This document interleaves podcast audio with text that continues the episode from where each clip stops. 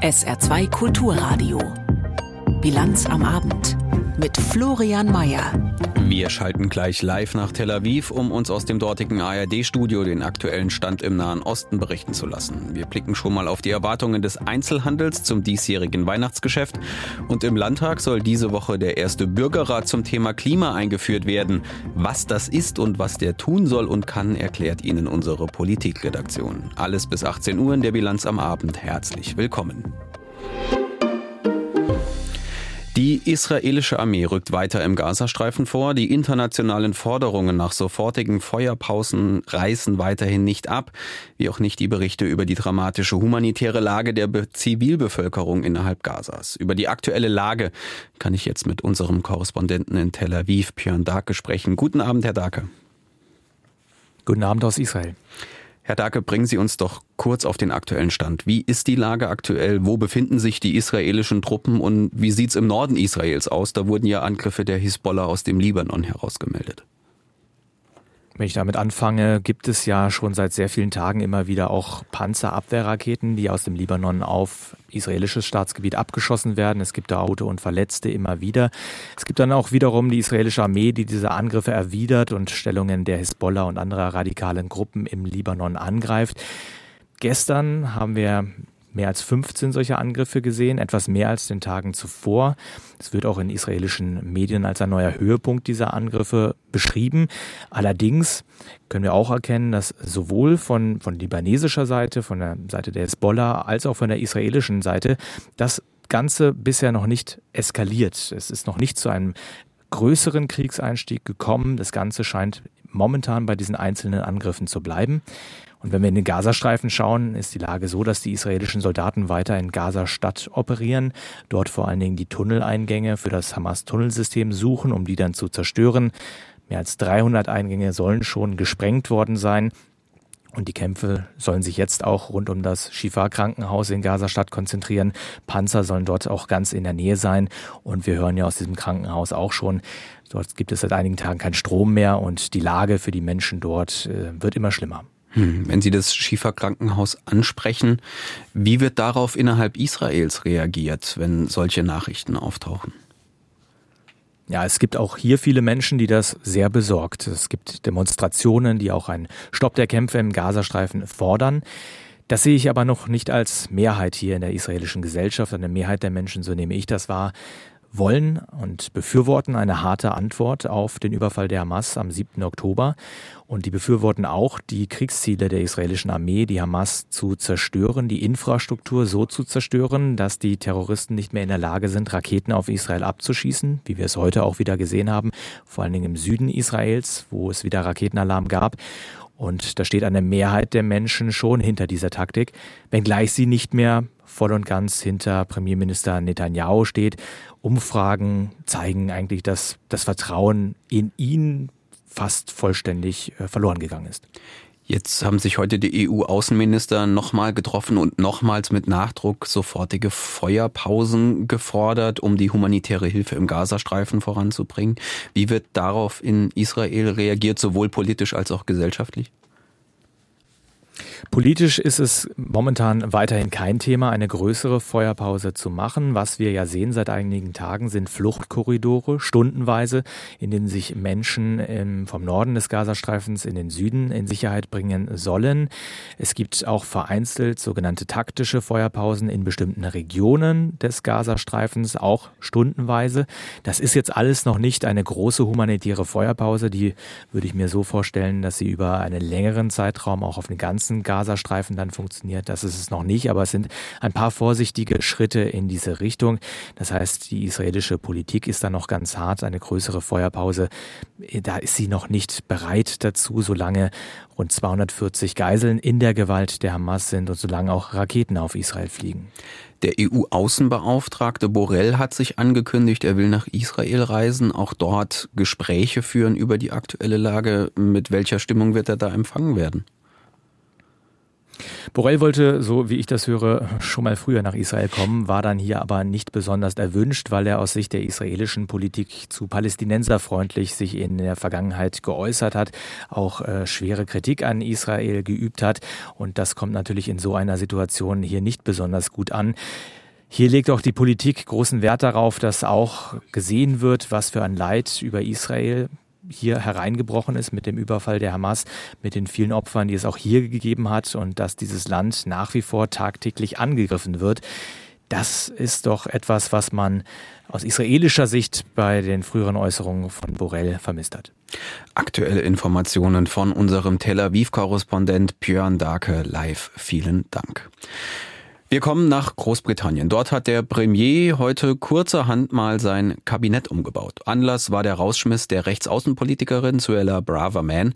Die immer wieder mit umstrittenen Aussagen aufgefallene Ministerin musste nun ihren Platz räumen, nachdem sie der Londoner Polizei vorgeworfen hatte, zu hart gegen Rechtsradikale vorzugehen, anstatt gegen pro-palästinensische Demonstranten. Auf Braverman folgt nun der jetzt Ex-Außenminister James Cleverly und sein Amt übernimmt Ex-Premier David Cameron. Dazu ein Kommentar von London-Korrespondent Christoph Brössel. Vor wenigen Wochen stand Premierminister und Parteichef Rishi Sunak auf der Bühne des Parteitags der Konservativen. Dort versprach er den Wandel, Change. Er wollte unterstreichen, dass er eine neue Politik verkörpert. Und nun das.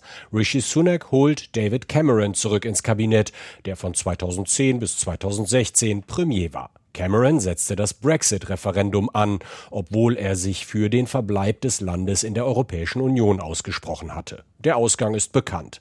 Die Mehrheit der Britinnen und Briten sprach sich wieder erwarten für den Brexit aus. Camerons Politik war gescheitert. Er trat zurück. Cameron steht ganz gewiss nicht für den Wandel, für den Neuanfang. Sein Wiedereinzug ins Kabinett ist wie eine böse Erinnerung an vergangene Zeiten.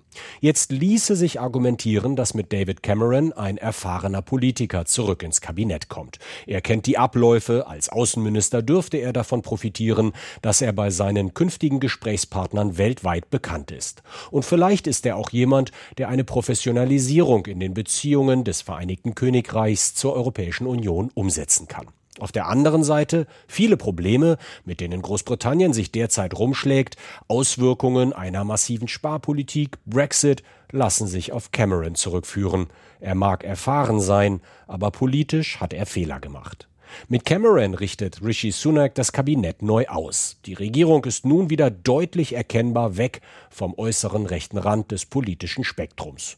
Suella Braverman vertrat extreme Positionen von der Asylpolitik bis zur inneren Sicherheit in oft populistischer Art und Weise. Das Versagen des Staates kaschiert sie mit Hass und der Suche nach Schuldigen. Mal ist es die Polizei, mal sind es die Medien, dann wieder die Zivilangestellten in den Ministerien, die harte Reformen verhindern und immer sind es Asylsuchende, von denen viel zu viele, so ihre Position, nach Großbritannien kommen. Rishi Sunak musste sie entlassen. Sie war dem Premier auf der Nase herumgetanzt. Die Radikalisierung der ehemaligen Innenministerin lief aus dem Ruder. Sie warf der Polizei vor, die Proteste von Rechten zu untersagen, die pro-palästinensischer Demonstranten jedoch zu erlauben. Abgesprochen waren ihre Einlassungen in einem Zeitungsartikel nicht. Sie bezeichnete die Proteste in London für einen Waffenstillstand und einen palästinensischen Staat als, Zitat, Hassmärsche. Weil in Großbritannien so viele Obdachlose auch in Fußgängerzonen übernachten müssen, wollte sie das begrenzen und kritisierte den aus ihrer Sicht Lifestyle-Choice, in den Städten ein Zelt aufzustellen. Politische Entgleisungen, die Sunak nicht mehr tolerieren konnte.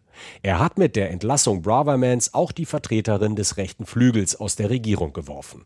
Es besteht die Gefahr, dass sie nun zur Märtyrerin aufsteigt, der Gegenwind für Sunak noch größer wird. Und was hat die Partei davon? Viel Streit, wahrscheinlich. Der Kurs der Konservativen nach der nächsten Wahl ist völlig unklar. Möglicherweise rücken die Konservativen weiter nach rechts.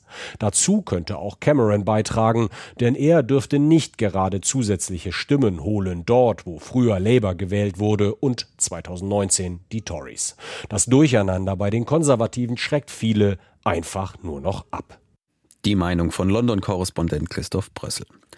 Bundesfamilienministerin Lisa Paus von den Grünen hat eine neue Kampagne gestartet, die Kinder besser vor sexualisierter Gewalt schützen soll. Allerdings richtet sich die Aktion unter dem Motto Schieb deine Verantwortung nicht weg, nicht direkt an Kinder, sondern an Erwachsene. Denn die sind laut Paus eben in der Verantwortung.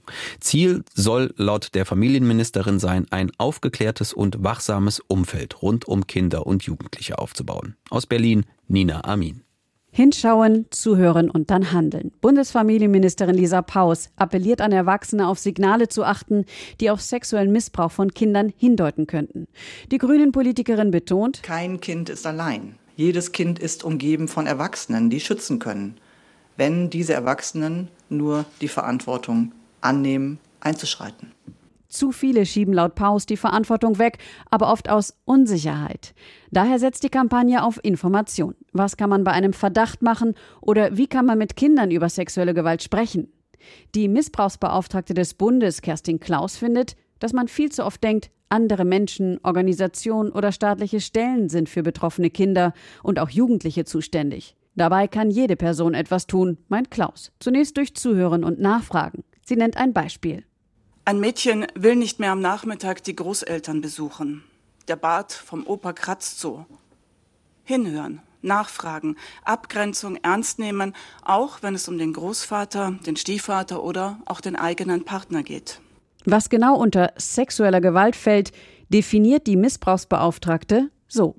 Natürlich ist sowohl das Vornehmen von sexuellen Handlungen vor einem Kind, ohne das Kind ansonsten aktiv einzubeziehen, genauso wie das Übersenden von Fotos, genauso Teil von sexueller Gewalt, wie tatsächlich physische, körperliche Übergriffe das auch sind. Im vergangenen Jahr hatte das Bundeskriminalamt mehr als 17.000 Kinder unter 14 Jahren als Opfer sexueller Gewalt erfasst und geht von einer wesentlich höheren Dunkelziffer aus. Dagegen hilft laut Familienministerin auch, dass Erwachsene über sexuelle Gewalt sprechen und sich vernetzen.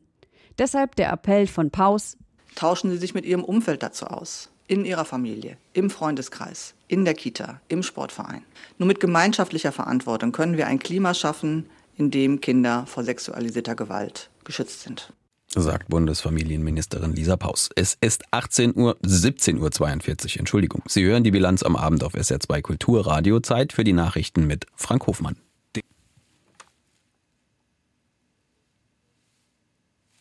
Der angeschlagene Energiekonzern Siemens Energy kann offenbar mit Staatshilfe in Milliardenhöhe rechnen.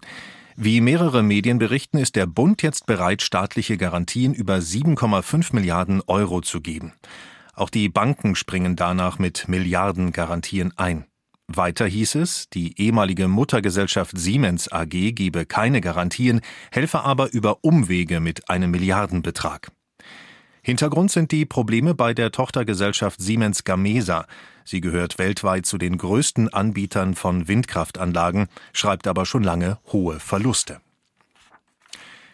Betreiber von Krankenhäusern und Ärztevertreter fordern von der Bundesregierung ein schnelles Rettungspaket für Kliniken. Der Präsident der Deutschen Krankenhausgesellschaft Morell warf Gesundheitsminister Lauterbach vor, mit seiner Klinikreform ungeordnete Krankenhausschließungen wissentlich in Kauf zu nehmen. Morell sagte auf dem Krankenhaustag in Düsseldorf, zuletzt seien immer mehr Kliniken durch Preis- und Lohnsteigerungen in die Schieflage oder in die Insolvenz geraten. Morell betonte, die bisher in Aussicht gestellten Hilfen der Bundesregierung seien nicht ausreichend. Die flächendeckende Versorgung von Patienten sei gefährdet. Der Autozulieferer Continental will weltweit tausende Stellen streichen. Das Unternehmen kündigte in Hannover ein umfassendes Sparprogramm an. Davon seien Arbeitsplätze im mittleren vierstelligen Bereich betroffen. Das Manager-Magazin hatte zuvor berichtet, Continental wolle 5500 Arbeitsplätze abbauen, 1000 davon in Deutschland. Gespart werden solle vor allem in der Verwaltung, nicht aber in Produktion und Entwicklung. Im Prozess gegen einen 18-Jährigen, der im Mai in Schiffweiler einen 17-jährigen Freund erschossen haben soll, bleibt der genaue Tatablauf weiter unklar. Vor dem Landgericht Saarbrücken sagte heute ein Psychiater als Zeuge aus, der den Angeklagten ursprünglich begutachten sollte. Er sprach von einem tragischen Geschehen und einer unglücklichen Verquickung aus Langeweile, Alkohol, Ego-Shooter-Spielen und einer gefährlichen Waffe. Die Staatsanwaltschaft wirft dem 18-Jährigen Totschlag vor. Das Urteil wird morgen erwartet. Angesichts immer noch hoher Preise, hoher Zinsen und ein insgesamt gestiegener Lebenshaltungskosten ist die Kauflaune gerade nicht die allerbeste. Das merkt auch der Einzelhandel in Deutschland schon länger und erst recht gerade jetzt mit Blick auf die näher rückende Weihnachtszeit. Entsprechend düster fallen die Vorhersagen fürs Weihnachtsgeschäft auch aus. Laut einer Umfrage planen die Deutschen im Schnitt dieses Jahr rund 295 Euro für ihre Weihnachtsgeschenke ein. Johannes Frevel berichtet. Inflationsbedingt 1,5 Prozent mehr Umsatz, preisbereinigt aber real 5,5 Prozent minus. Die Umsatzhoffnungen des Handelsverbands Deutschland HDE für das Weihnachtsgeschäft sind, gemessen am enttäuschenden Vorjahresumsatz, erneut verhalten. Handelsverbandspräsident Alexander von Prehn resümiert. So haben wir leider für das Geschäftsjahr 23, das Weihnachtsgeschäftsjahr 23, mit deutlich gedämpften Erwartungen zu kämpfen. Vor allem Innenstadthändler, denn knapp zwei Drittel sind dort mit ihren Umsätzen unzufrieden oder sehr unzufrieden. Je mehr wir in die Innenstadtlagen, in die Hauptgeschäftslagen geht, desto unzufriedener wird man mit dieser Situation. Das wirtschaftliche Umfeld erscheint auch diesmal vor Weihnachten nicht rosig. Realeinkommen und Kaufkraft sinken durch die Inflation. Die Konsumlaune ist mit der Rezession der deutschen Wirtschaft auf Talfahrt, die Sparneigung steigt. Dazu dürften anstehende Warnstreikwellen im Tarifstreit des Einzelhandels das Vorweihnachtsgeschäft in den nächsten Wochen eintrüben. Verbraucher konzentrieren sich stärker als zuvor auf Online-Schnäppchengelegenheiten wie Black Friday oder Cyber Monday. Die Ausgaben für Weihnachtsgeschenke stagnieren bestenfalls oder sinken. Nur nominal, also nicht kaufkraftbereinigt, sei mit ähnlichen Ausgaben wie im Vorjahr zu rechnen, erwartet Handelsverbandshauptgeschäftsführer Stefan Gent. Im Durchschnitt geben die Deutschen 295 Euro für Weihnachtsgeschenke aus. Das ist natürlich auch immer eine Frage der verfügbaren Einkommen. Wenn man die höheren Einkommensbereiche sich anschaut, dann sind es auch zwischen 500 und 600 Euro, die ausgegeben werden. Aber im Schnitt sind es gut 300 Euro und damit liegen wir im Grunde genommen auch im Bereich der Vorjahre. Der Bundesverband Paket und Expresslogistik erwartet etwa 10 Millionen weniger Pakete als im Weihnachtsgeschäft des Vorjahres. Die zarten Ansätze einer Erholung vom Sommer seien inzwischen Makulatur, heißt es im Konsumbarometer des Handelsverbands Deutschland HDE für November. Vom privaten Konsum seien in diesem Jahr keine Wachstumsimpulse mehr zu erwarten. Glücksspiel begegnet uns allen tagtäglich in den unterschiedlichsten Varianten. Der Lottoschein am Mittwoch oder Samstag und die Slotmaschine in der Kneipe sind dann noch die auffälligsten Variationen. Mittlerweile stecken Glücksspielmechaniken aber in noch viel mehr Dingen im Bereich der Unterhaltung etwa.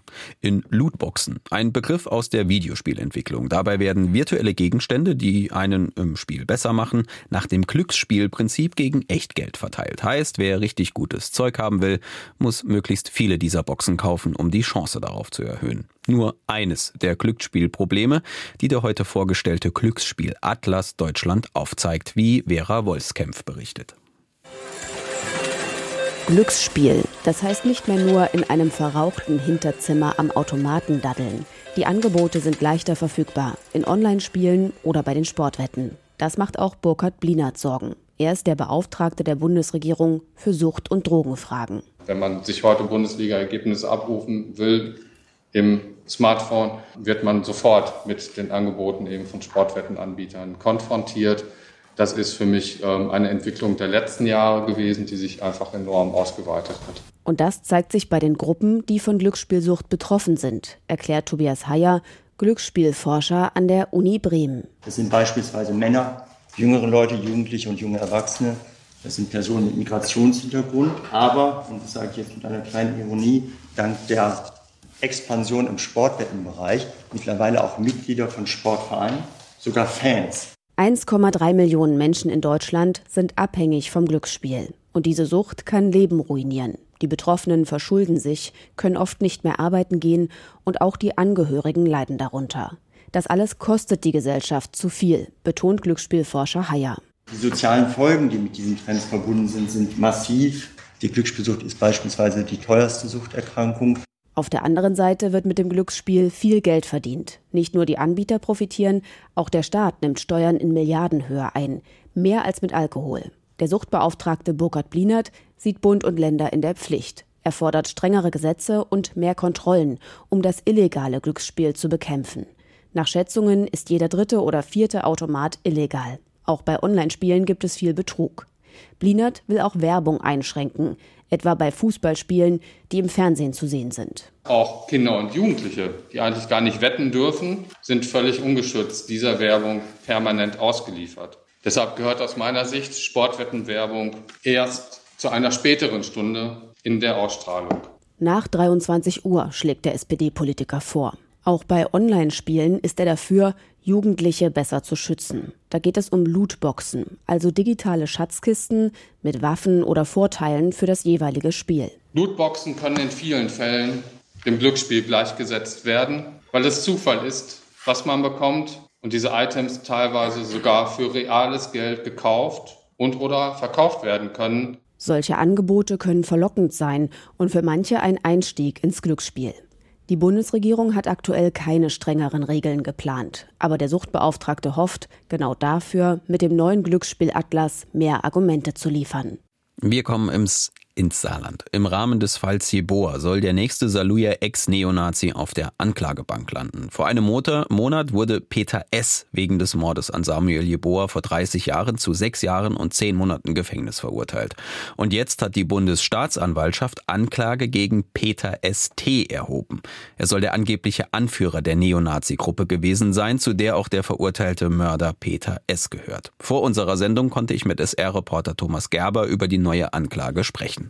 Thomas, was wird Peter ST denn genau vorgeworfen? Also es ist sozusagen eine Anklagestufe drunter, nicht Mord direkt, sondern Beihilfe zum Mord wird dem heute 54-Jährigen vorgeworfen. Und zwar soll er sozusagen den entscheidenden Impuls für die Tat von Peter S. gesetzt haben. Ein Abend in der Kneipe kurz vor der Tat, da ist drüber gesprochen worden, über die Randale im Osten, die dort gelaufen ist. Und dort soll Peter ST den Satz gesagt haben, so etwas wie dort müsste auch mal hier passieren oder brennen. Und das habe dann schließlich Peter S. dazu veranlasst, in jener Nacht des 19. September 1991 zur Asylbewerberunterkunft zu gehen und dort Feuer zu legen. Deswegen ist er ja auch verurteilt worden. Samuel Jeboa ist einen grausamen Tod gestorben. Peter ST war Teil des Prozesses von Peter S. Peter ST sitzt auch bereits in Untersuchungshaft. Das dürfte ihn ja jetzt dann nicht so überrascht haben, dass er auch noch auf der Anklagebank landet. Nein, es war eigentlich nur konsequent. Im Prozessverlauf ist klar geworden, dass Peter ST der Kopf dieser Neonazi-Bande gewesen ist. Es gab zig Aussagen von Beteiligten damals, von Ex-Neonazis, möglicherweise heute noch Nazis, die gesagt haben, hinter dem Rücken von Peter ST sei eine solche Tat nicht denkbar gewesen. Also, dass er jetzt auf der Anklagebank ist, konsequent, muss man sagen. Er sitzt in Untersuchungshaft, ist auch schon bei den Haftprüfungsterminen mehrfach gescheitert. Dort geht man davon aus oder ist man auch bereits davon ausgegangen, dass da ein dringender Tatverdacht besteht, sonst würde er nicht schon seit einem halben Jahr in Urhaft sitzen. Mhm. STs Verteidiger ist Wolfgang Stahl. Das ist kein Unbekannter, ist einer der Verteidiger aus dem Prozess um den nationalsozialistischen Untergrund. Hat Beate Schäpe verteidigt. Was sagt der zur Anklage? Also er bestreitet die Vorwürfe. Das hat Peter ST auch schon vom Ermittlungsrichter getan. Und zwar ist da zum einen der Zweifel an dem Kronzeugen. Da gab es ja die Dreiergruppe, die in der Kneipe gehockt hatten. Da soll Peter ST dies gesagt haben. Heiko S., ein späterer Aussteiger aus der Szene, hat dann gesagt, Peter ST habe genau diesen Satz gesagt. Das bestreitet Peter St. Er sagt, er sei immer für den Kampf Mann gegen Mann, nicht für feige Anschläge gewesen. Und diesen Kronzeugen der Anklage jetzt zieht sozusagen Stahl in Zweifel und er zieht auch in Zweifel, dass es überhaupt eine Tat gibt, die noch nicht verjährt ist.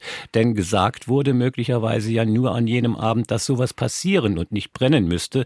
Wenn es keine Brandstiftung war, war es möglicherweise kein Mord, sondern bloße Randale. Randale verjährt. Innerhalb der 30 Jahre natürlich. Du hast im Rahmen des Jeboa-Prozesses Peter ST erlebt, die Aussagen rund um ihn. Was für ein Typ ist das? Ja, es ist ein Brutalo gewesen damals. Inzwischen ist er wohl relativ situiert, arbeitet bei einer Firma im Raum Saloy, gilt dort sogar als Betriebsrat, ist angesehen offensichtlich. Aber ganz klar ist, es gab noch Telefonmitschnitte, also TKIs, Telefonüberwachungen auch in, in den neuerlichen Ermittlungen. Und da ist schon bei vielen Telefonaten, die abgehört worden sind, bei ihm die rassistische Gesinnung immer noch zu hören gewesen. Er hat über Ausländer hergezogen, war eigentlich immer noch ein kräftiger deutscher Mann. Gewalttaten soll er in letzter Zeit nicht mehr verübt haben, aber damals muss er ein richtiger Brutalo gewesen sein. Wie wird es jetzt weitergehen? Also der Prozess, wenn er beginnt, wenn die Anklage angenommen wird, dann beginnt er von dem gleichen Senat, der bereits Peter S. verurteilt hat, nämlich vom Oberlandesgericht in Koblenz. Dort gibt es äh, die Staatsschutzsenate, die es im Saarland nicht gibt beim OLG. Da gibt es eine Vereinbarung zwischen den beiden Bundesländern. Äh, also wenn die Anklage zugelassen wird, ein größerer Prozess steht uns bestimmt erneut bevor. Es könnte spannend werden. Informationen von SR-Reporter Thomas Gerber. Wie kann die Demokratie gestärkt werden? Wie kann Politik nachvollziehbarer werden? Diese Fragen treiben gerade Menschen in der Politik selbst besonders um. Im Saarland soll dazu ein Bürgerrat geschaffen werden, der sich kommendes Jahr mit dem Thema Klimaschutz auseinandersetzen soll. Am Mittwoch wird darüber im Landtag beraten. Aus der SR-Politik-Redaktion dazu Yannick Böffel. Die Zahlen, sie müssen allen, die sie lesen, Sorge bereiten. In der jüngsten Studie der SPD-nahen Friedrich-Ebert-Stiftung war weniger als die Hälfte der Befragten zufrieden mit der Demokratie im Lande. Die Liste der Gründe dafür ist sicher lang, aber ein Faktor ist immer wieder die Beteiligung an politischen Prozessen und die Frage nach der Nachvollziehbarkeit von politischen Prozessen. Um diese Prozesse deutlicher zu machen, die politische Teilhabe auf breitere Beine zu stellen, dazu soll nun im Saarland ein Bürgerrat geschaffen werden. Ja, es ist äh, Teil dessen, was wir auch vor der Landtagswahl gesagt haben, dass wir mehr Beteiligung von Bürgerinnen und Bürgern anstreben. Das ist erstmal auch ein Experiment. Das muss ausprobiert äh, werden. Völlig klar ist, geht im Wesentlichen darum, auch politische Prozesse transparenter zu machen, auch vielleicht neue Aspekte mit reinzunehmen sagt Ulrich Kommerson, Fraktionschef der SPD im Saarländischen Landtag. Die Idee eines solchen Bürgerrates, die Landtagspräsidentin Heike Becker am Mittwoch ins Plenum einbringen wird, sie ist nicht neu.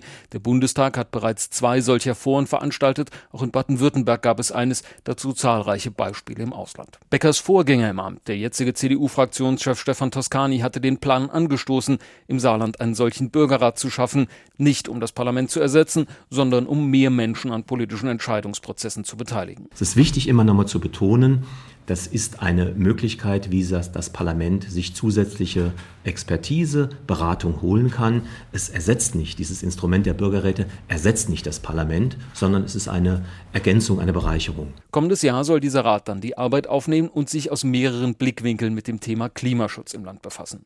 Zusammengesetzt wird er aus 51 Bürgerinnen und Bürgern ab dem 14. Lebensjahr, die zufällig ausgewählt werden. Wobei nicht ganz zufällig, denn um ein möglichst breites Spektrum der Gesellschaft abzubilden und möglichst viele Bevölkerungsgruppen zu Wort kommen zu lassen, wird bei dieser Zufallsauswahl dann doch gewichtet.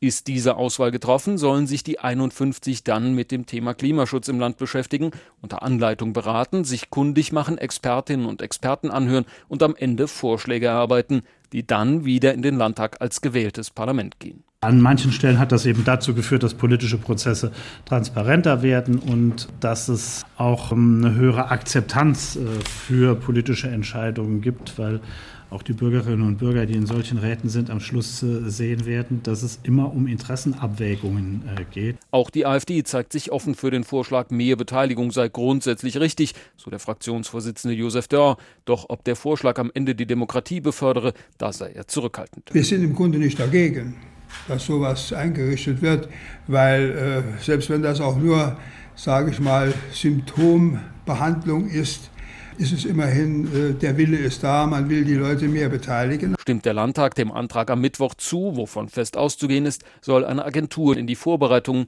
wie die Auswahl der Bürgerinnen und Bürger starten. Kommendes Jahr soll der Rat aus diesen 51 dann seine Arbeit aufnehmen. Im Tarifstreit des öffentlichen Dienstes der Länder haben am Mittag Beschäftigte von Justiz und Polizei vor dem Justizministerium in Saarbrücken demonstriert. Sie wollen damit nach zwei ergebnislosen Verhandlungsrunden den Druck auf die Arbeitgeber erhöhen. SR-Reporter Renny Henken. Trotz des schlechten Wetters haben nach Angaben der deutschen Polizeigewerkschaft rund 250 Menschen an der Protestkundgebung teilgenommen. Deren Landesvorsitzender Markus Sehn fordert von den Arbeitgebern, den öffentlichen Dienst attraktiv zu gestalten. Ähnlich äußert sich auch der Landesvorsitzende des Beamtenbundes Ewald Linn. Die Reallöhne seien das vierte Jahr in Folge um insgesamt vier Prozent gesunken. Wenn nun kein Abschluss gelinge, würde der öffentliche Dienst der Länder auf dem Arbeitsmarkt deutlich abgehängt werden, weil die Tarifabschlüsse bei Bund und Kommunen deutlich besser seien seien als die der Länder. In den kommenden Wochen soll es weitere Protestaktionen geben. So ist für Anfang Dezember eine Großdemonstration mit Kundgebung geplant.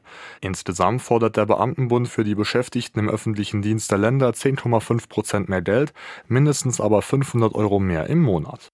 Und wie immer am Ende der Bilanz gibt's noch die Wetteraussichten. Der Abend bleibt regnerisch. Es können auch immer wieder stürmische Böen dazukommen. Morgen geht's dann genauso weiter. Morgens bedeckt und immer wieder schauerartige Regen über den Tag. Es bleibt weiter windig bei 10 bis 13 Grad. Das war die Bilanz am Abend mit Florian Mayer, dem Team der Technik und Ihnen vielen Dank. Hier übernimmt Maria Gutierrez mit der Abendmusik. Dabei viel Vergnügen.